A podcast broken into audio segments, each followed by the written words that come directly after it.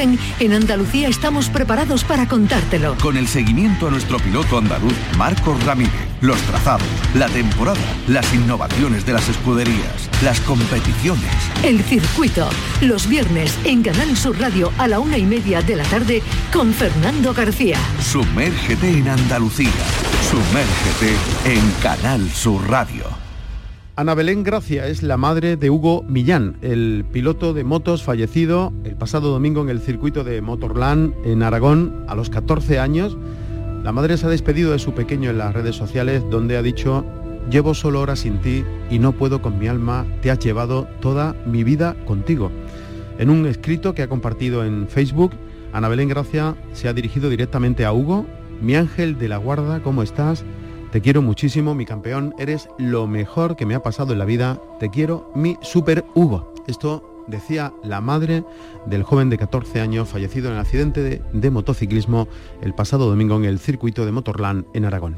No es creíble todavía, no es como un sueño que no te despiertas, no quieres creerlo, pero desgraciadamente ha ocurrido y sabemos que el motociclismo tiene un riesgo tremendo, pero nunca esperas que te pase eso. Tenía tanto por enseñar, era muy bueno ese niño. Siempre estaba riendo, tenía una sonrisa muy contagiosa. Con su sonrisa, con su valentía, con su, con su pelea, era un, un guerrero y, y así lo recordaremos. Dice su padre Quique Millán, también en las redes sociales, diste tu vida por ser tan valiente, te juro por mi vida que no cesaré de luchar para que no se desvanezca tu nombre, por siempre, Super Hugo.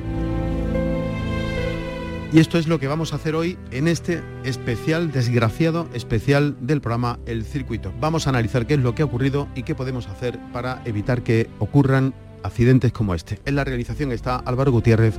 Arrancamos. Esta es nuestra dirección de correo electrónico, elcircuito.rtva.es.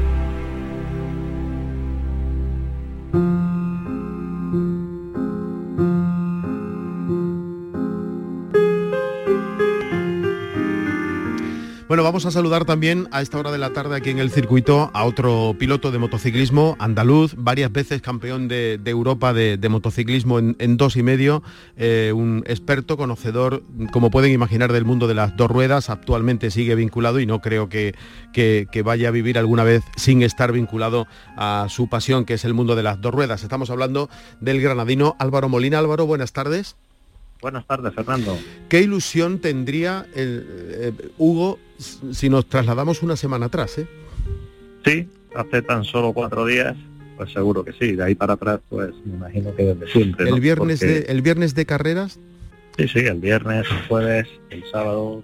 Además, venía haciendo muy buenos resultados. Es un piloto, un piloto muy rápido y un piloto pues con un, un futuro prometedor.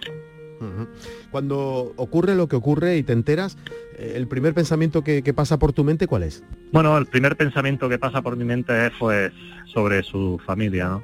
Sus padres, la verdad es que y su gente, ¿no? La gente del equipo que trabaja con él muy de cerca.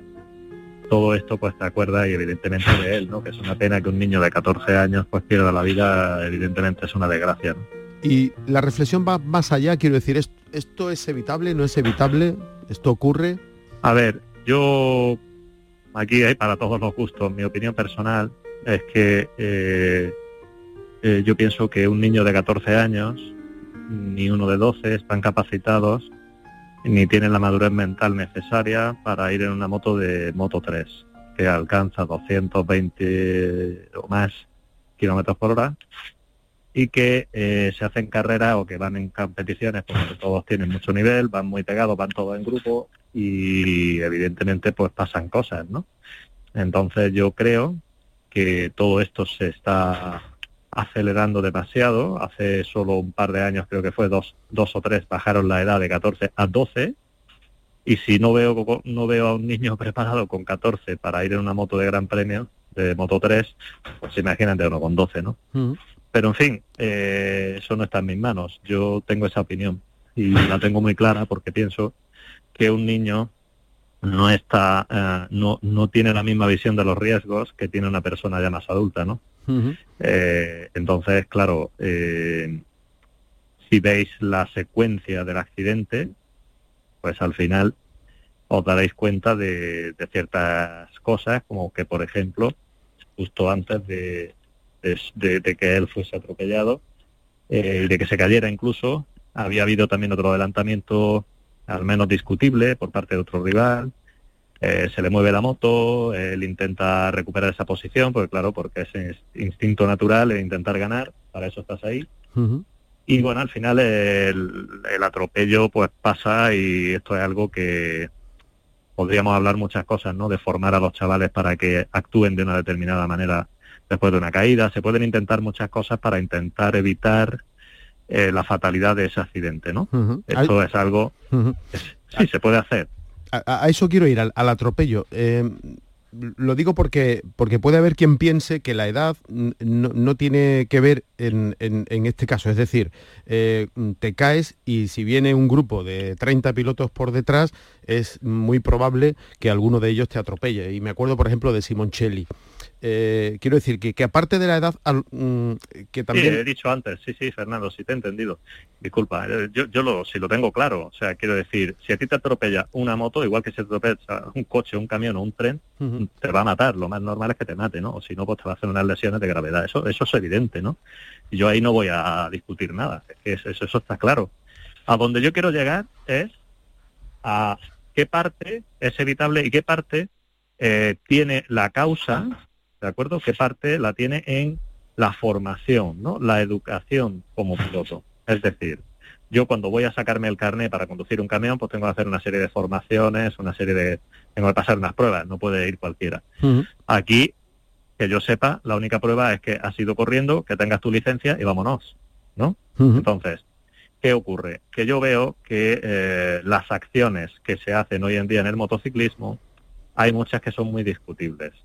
Y te voy a poner un ejemplo. Tú recordarás los tiempos de Kevin Swans y Wayne Rainey, que son rememorados por muchísimos aficionados como la época, una época salvaje de adelantamiento, de tal. O sea, había mucha competencia entre ellos dos y entre otros pilotos también, y era algo salvaje.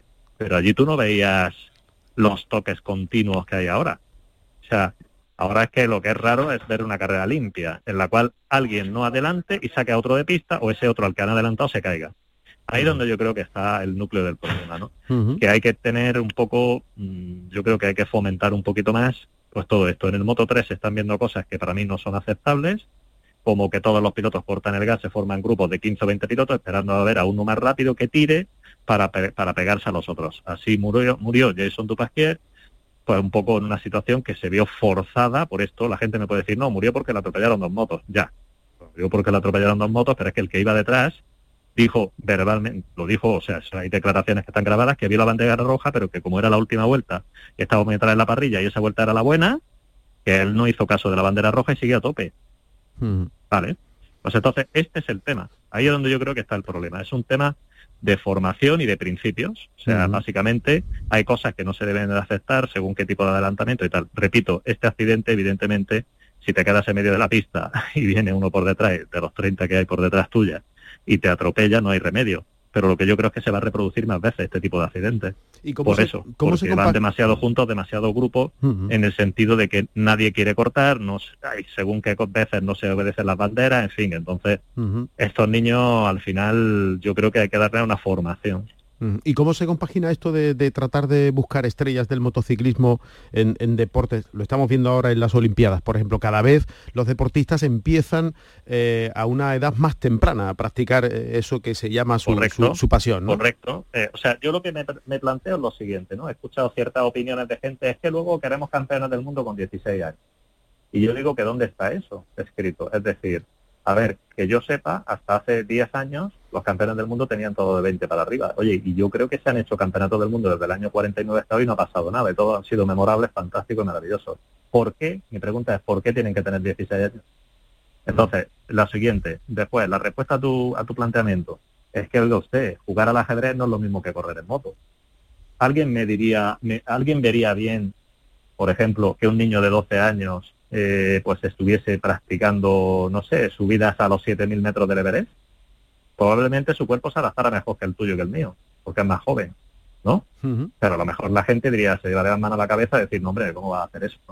En fin, yo creo que hay que plantearse muchas cosas y que no podemos comparar a, yo qué sé, un baloncestista o un futbolista con un piloto de moto. Se va en, una, en un vehículo a 200 y pico por hora, junto con otros 15 o 20 que van en un pañuelo, en nada, en, muy pocos metros, van todos pegados, y todos quieren ganar, y para ellos es como un juego en la PlayStation, porque no saben lo que es el miedo, porque no han tenido lesiones de gravedad, no han tenido previamente lesiones. Entonces yo eso lo digo desde hace muchísimos años y bueno, fíjate que yo vengo ayudando a pilotos desde hace desde el año 97, pero es que eh, yo también he sido joven y yo sé los riesgos que coge uno cuando es joven y los que coge uno cuando tiene 40 años. No estoy diciendo que tengan que correr, empezar a correr con 40 años, estoy diciendo que a lo mejor es mejor que compitan en categorías inferiores como toda la vida de Dios, porque yo con esa edad también corría, pero no llevaba una moto de gran premio. Con esa edad estaba yo con una moto de 75 centímetros cúbicos que corría la mitad, tenía la mitad de potencia. Entonces, yo, yo, en mi opinión, pero entiendo que se pueden sacar pilotos que van a llegar a ser campeones del mundo aunque no tengan esa edad. Y te voy a decir más, hay una diferencia tremenda, o sea, una discriminación tremenda entre un piloto español y un piloto de cualquier otro mm, país del norte de Europa. ¿Por qué? Porque ninguna familia suiza o belga o alemana va a quitar a su hijo de estudiar o va a tener la posibilidad de, ir a, entrenar que tiene un español. ¿De acuerdo? con esa edad porque incluso la ley ya les prohíbe faltar a clase, en fin, hay cosas mucho más severas. Entonces yo lo que creo que se está creando también mucha discriminación internacional, ¿vale? Entonces, eh, vemos, yo estoy harto de ver los chavales con menos de 15 años que ya no van al colegio, no van al instituto, no van a nada, están profesionalmente dedicados. Y yo digo que si eso es correcto, mi, mi planteamiento, yo lanzo esa pregunta. Tú hmm. para ir a una copa de promoción no te piden los estudios, ¿eh?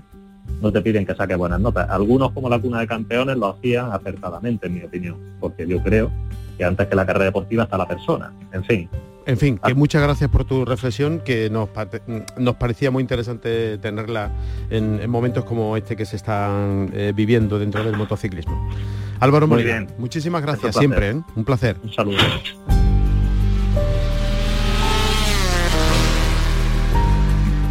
Y vamos a saludar a esta hora de la tarde a otro piloto andaluz que eh, ha sido el único piloto andaluz que ha participado en un mundial en la máxima categoría del, motociclismo y que además ha sido eh, director de la Escuela de Pilotos del Circuito de Jerez, eh, donde ha compartido experiencia con muchísimos niños como Hugo, incluso más pequeños que, que Hugo o mayores que Hugo. estamos hablando del piloto sevillano José Luis Cardoso. José Luis, buenas tardes. Hola, buenas tardes.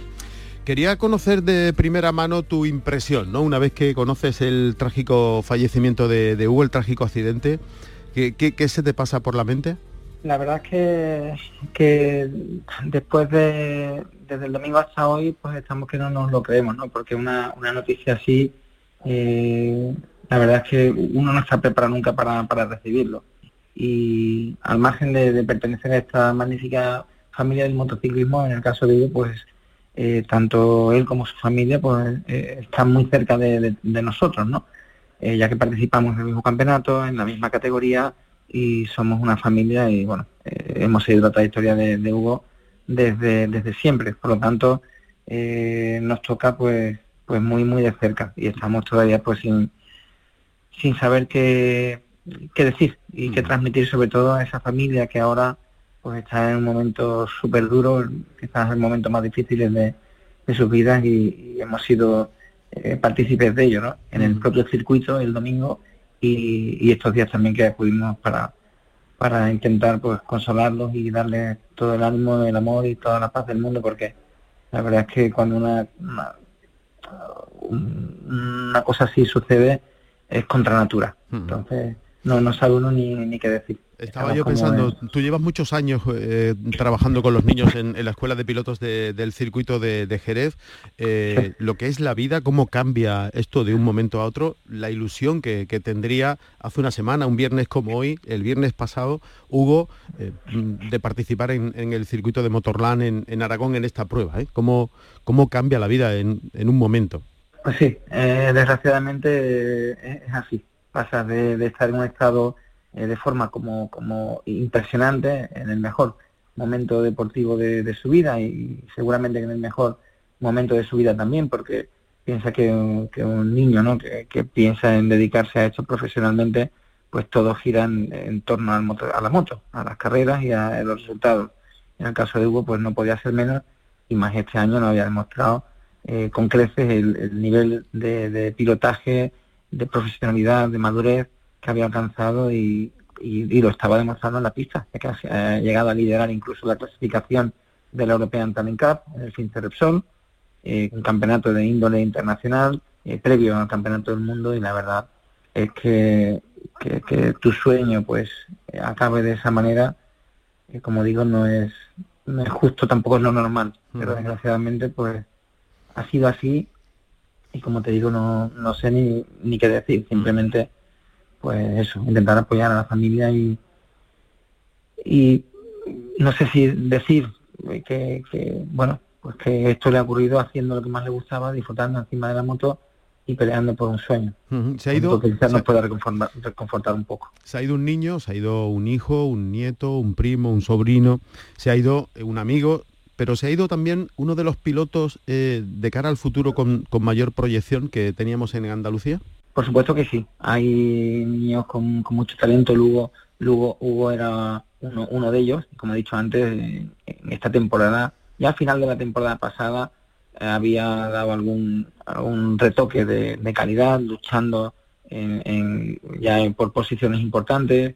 Y bueno, más o menos lo que se prevé. Al final no dejan de ser niños y, en estas edades pues el nivel de madurez cambia, cambia muchísimo en poco tiempo. También se experimentó un cambio físico en el caso de, eh, de, Hugo, ¿no? ya que eh, dio, como se suele decir, un estirón importante a nivel de, fuerza, ya estaba preparado para afrontar una, una categoría eh, tan exigente como la European Talent Cup y como he dicho, el, el nivel, el talento que ya lo traía, la, la, las buenas maneras y, también su, físico le había acompañado y la madurez, ¿no? como he dicho al principio, para poder afrontar un reto como el que estaba consiguiendo, ¿no? que era pues liderar y, ser el piloto punta, el piloto referente de esta categoría. Y yo creo que había llamado la atención de, todos nosotros, de todos los expertos del, motociclismo y sin duda era una figura para, para tenerla en cuenta en un futuro cercano o medio corto plazo.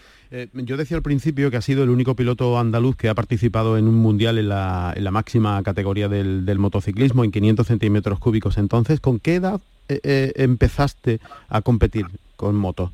Bueno, yo empecé precisamente con 14 años. ahora los tiempos han cambiado. Antiguamente, te hablo hace pues, prácticamente ya 30 años, cuando yo empecé a competir. Y, bueno, pues entonces no, no había la cantidad de categorías que hay hoy día el nivel de motos adaptadas, digamos, a, niños de, esa corta edad. Y, bueno, pues yo y tantos otros, pues empezamos a competir eh, ya con 14 años, en motos similares, pero un poco más, más tardía. Entonces, pues, eh, bueno, yo creo que los tiempos antes eran más, cortos y, y, ahora, pues debido a la competitividad que hay, a la, a la, a la diversidad de categorías, de campeonatos y, de competencia también, pues hace que todos eh, mm. esos niños puedan crecer eh, deportivamente mucho más rápido de lo que lo hacíamos antes. Y tú que como digo, eh, has sido mm, responsable de una escuela de pilotos con niños muy pequeños, ¿con, qué edad empiezan a, tener ya contacto con, la moto y con la velocidad? Bueno, a nivel privado, particular, hay algunos que empiezan con tres, cuatro añitos, ¿vale?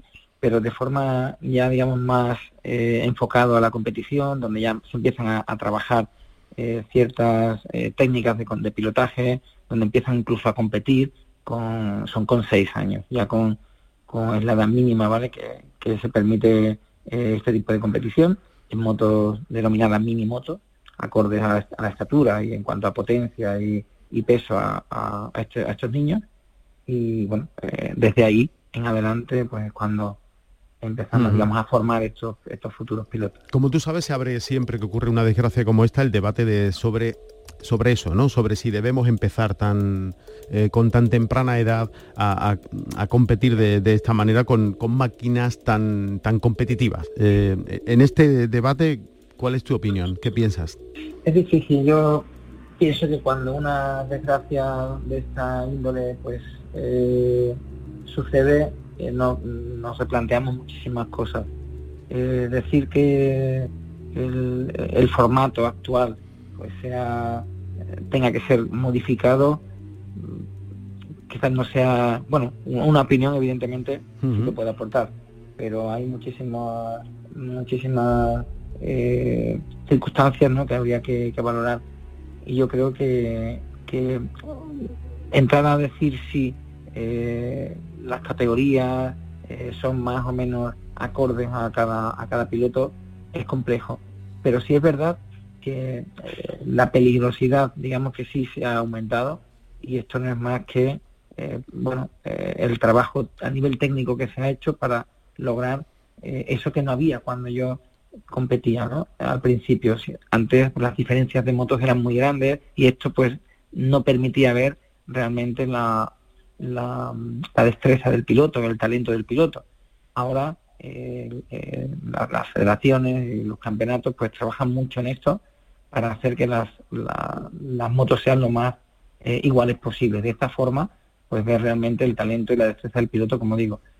Claro, por consiguiente, que tiene?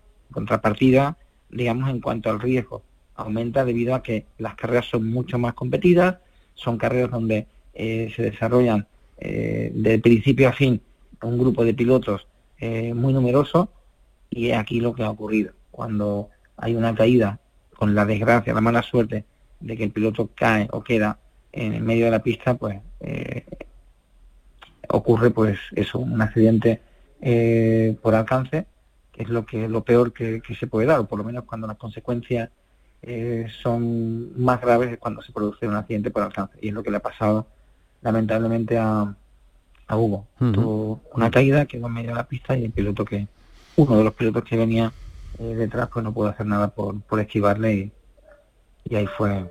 Y rápidamente se te viene a la mente la caída, por ejemplo, de Simoncelli. Claro, e, e, es, lo mismo, es lo mismo, es lo mismo.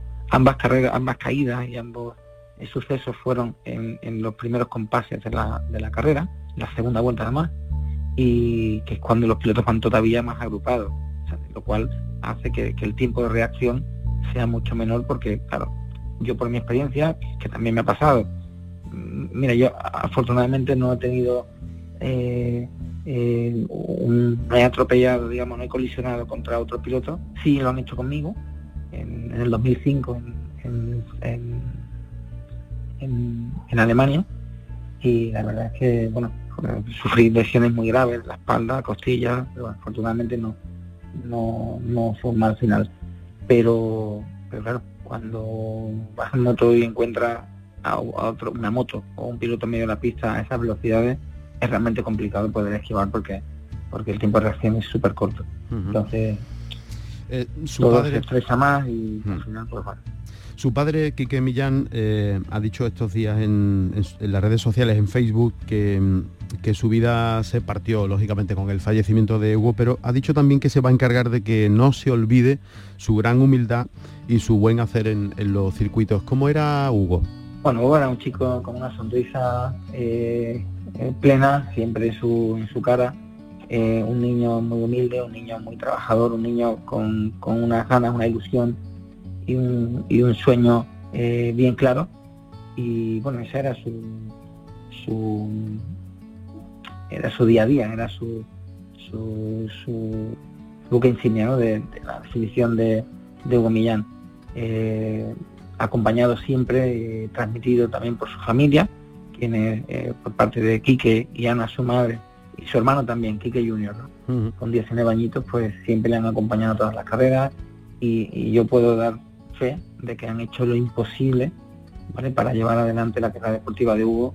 Han movido cielo y tierra, han peleado, han buscado, han hecho infinidad de movimientos para que Hugo pudiese seguir cumpliendo sus sueños y la verdad es que, eh, como he dicho antes, que terminase así, pues no es, no es justo, no es justo que, que hayan tenido ese resultado porque porque no es para menos, ¿no? Que, haya dicho tanto su madre como su padre, el hermano, eh, que claro, se les ha roto su vida, está claro que, es así. Hmm. Y ahora mismo, pues, yo creo que lo único que, pueden pensar es por reconfortarle un poco, que se marchó eh, siendo un campeón, se marchó haciendo lo que más, lo que más le gustaba, y por supuesto, pues, eh, que no lo vamos a olvidar nunca, y personalmente eh, yo y el resto de mi equipo, de mis pilotos, ya le hemos transmitido que lo que necesiten eh, estamos ahí y que por nuestra parte pues estará siempre presente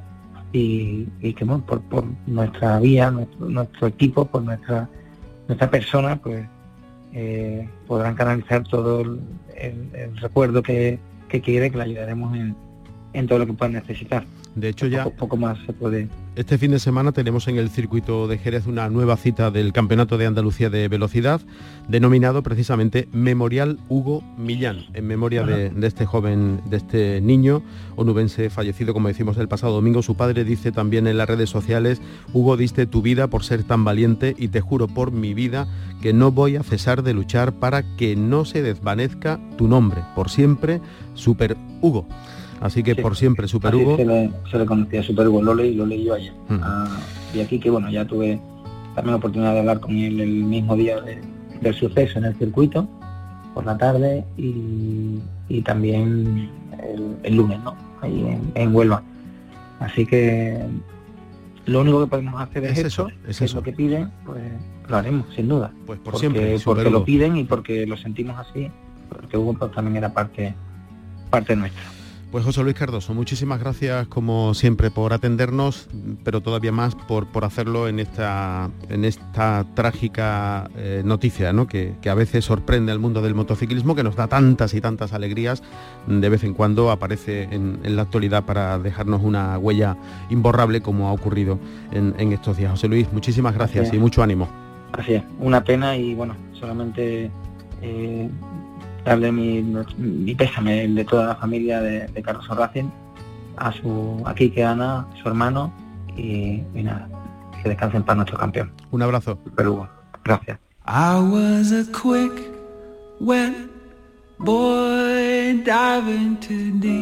La vida sigue, les recuerdo que este fin de semana tenemos en el circuito de Jerez el Campeonato de Andalucía de Velocidad, precisamente denominado Memorial Hugo Millán es eh, la prueba que nos va a acompañar durante todo el fin de semana. Desde hoy viernes, el certamen andaluz volverá a compartir instalaciones y pista con el interterritorial de la especialidad, además de otras categorías. Durante todo el fin de semana, en el circuito de Jerez, el Campeonato de Andalucía de Velocidad de Motociclismo Memorial Hugo Millán. Y también tenemos este fin de semana Gran Premio de Hungría. Alonso cumple 40 años en este trazado, húngaro Rin.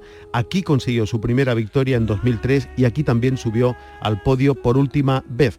Eh, regresa a la competición de la Fórmula 1, mañana a las 3 de la tarde la clasificación, el domingo la carrera, Verstappen lidera, tiene 182 puntos con 5 victorias, Hamilton 177, tiene 4, Sainz es séptimo con 68 y un décimo es Alonso con 26. Venimos de eh, el último accidente, la última prueba disputada en Alemania entre el británico y el holandés, que acabó con Verstappen en, eh, la calle después de un accidente polémico que terminó con la carrera, eh, con la victoria de Luis Hamilton y con la polémica que han oído. Polémica que no cesa porque fíjense lo que ha dicho Luis Hamilton hablando precisamente de este Gran Premio de Hungría. Sabía que estaba en algún lado por dentro, así que le dejé espacio. Lo siguiente es que yo estaba orgulloso de mi movimiento y estaba bastante lejos, pero veía que no iba a conceder, así que al final se me cruzó y acabamos colisionando y ha sido bastante frustrante porque nos habíamos dado espacio el uno al otro.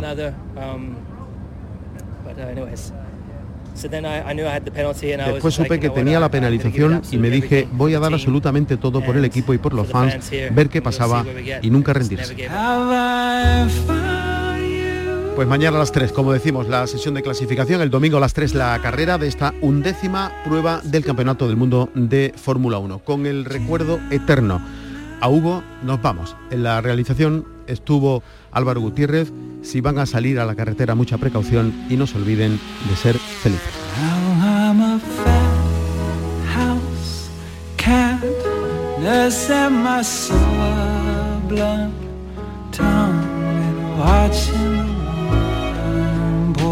flies and rats curl through the wide fence cracks, pissing on magazine